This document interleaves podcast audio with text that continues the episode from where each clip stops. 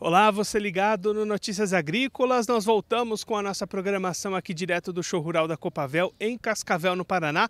Dessa vez para falar sobre novidades, lançamentos de cultivares de soja aqui no estande da Embrapa. Quem vai conversar com a gente sobre esse assunto é o Rogério Borges, ele que é analista da Embrapa Soja, já está aqui com a gente. Rogério, explica para a gente um pouquinho essas duas novidades que a Embrapa está trazendo aqui de cultivares de soja. Pois não.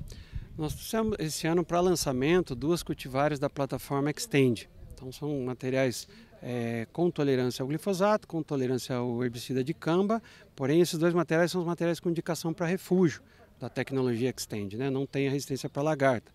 É, eles devem ser usados é, tanto para plantio em área total, em função do potencial de produtividade que os materiais são muito produtivos, ou então dentro daqueles 20% recomendados para refúgio para evitar a resistência da lagarta e evitar a quebra da tecnologia.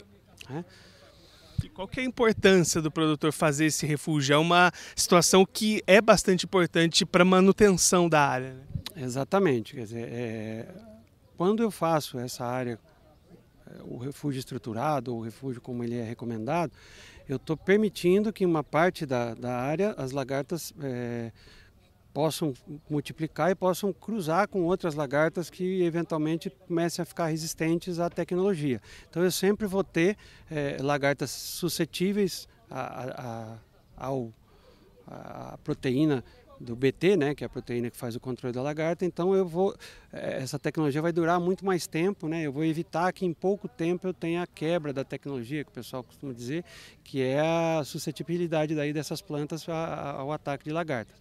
Né? A lagarta passa a ficar resistente e aí ela passa a atacar as plantas que é, antes eram é, que, que, as plantas eram resistentes ao ataque de lagarta. Então passa passariam a atacar é, à medida que elas forem que você começa a ter populações de lagartas resistentes à tecnologia. Então é muito importante fazer o refúgio para que você tenha essa, vamos dizer assim, a manutenção dessa tecnologia por mais tempo.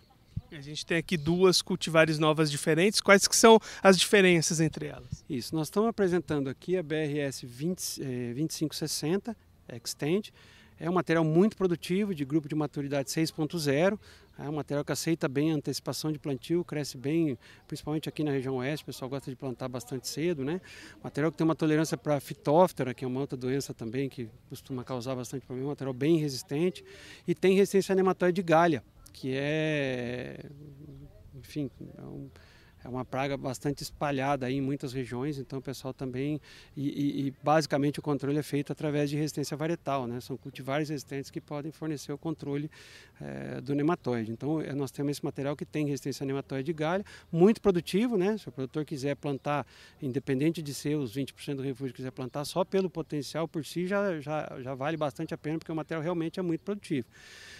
O outro material que nós estamos lançando é a 2562, BRS 2562 Extend. Já é um grupo de maturidade um pouquinho mais longo, né? uma 6.2, também muito indicado aqui para a região, com uma adaptação já para uma região um pouco mais baixa, mais quente, né? onde a gente normalmente demanda um ciclo de um grupo de maturidade um pouco mais longo, com bastante estabilidade, bastante tolerância, inclusive a seca, um material bastante rústico, né? para aqueles veranicos ali, o pessoal costuma...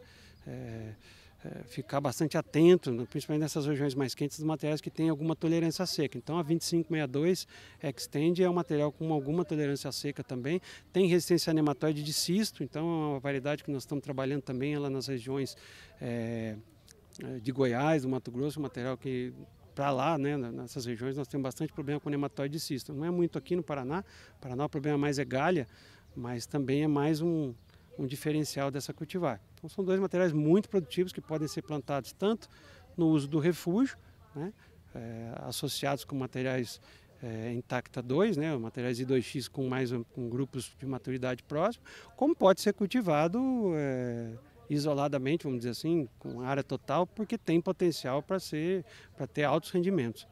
Rogério, o que vai, para a gente encerrar, né, o que vai determinar o produtor escolher qual vai ser, vai ser a região que ele está, as necessidades e a necessidade do ciclo que ele precisa para adequar ali na sua cultura. Exatamente, aí é a questão do posicionamento correto da cultivar. Né? Nós temos um portfólio de cultivares bastante extensos, de várias plataformas, lembrar para trabalhar hoje com quatro plataformas, né? plataforma convencional, RR, Intacta e Intacta 2, as extends aqui. Então, para cada situação, para cada vamos dizer, região e tal, a gente tem, e, e, e para cada escolha de plataforma, a gente tem materiais tanto de ciclo mais curto como de ciclo mais longo para atender as demandas e posicionar a melhor forma possível o material que possa trazer o melhor rendimento para o produtor.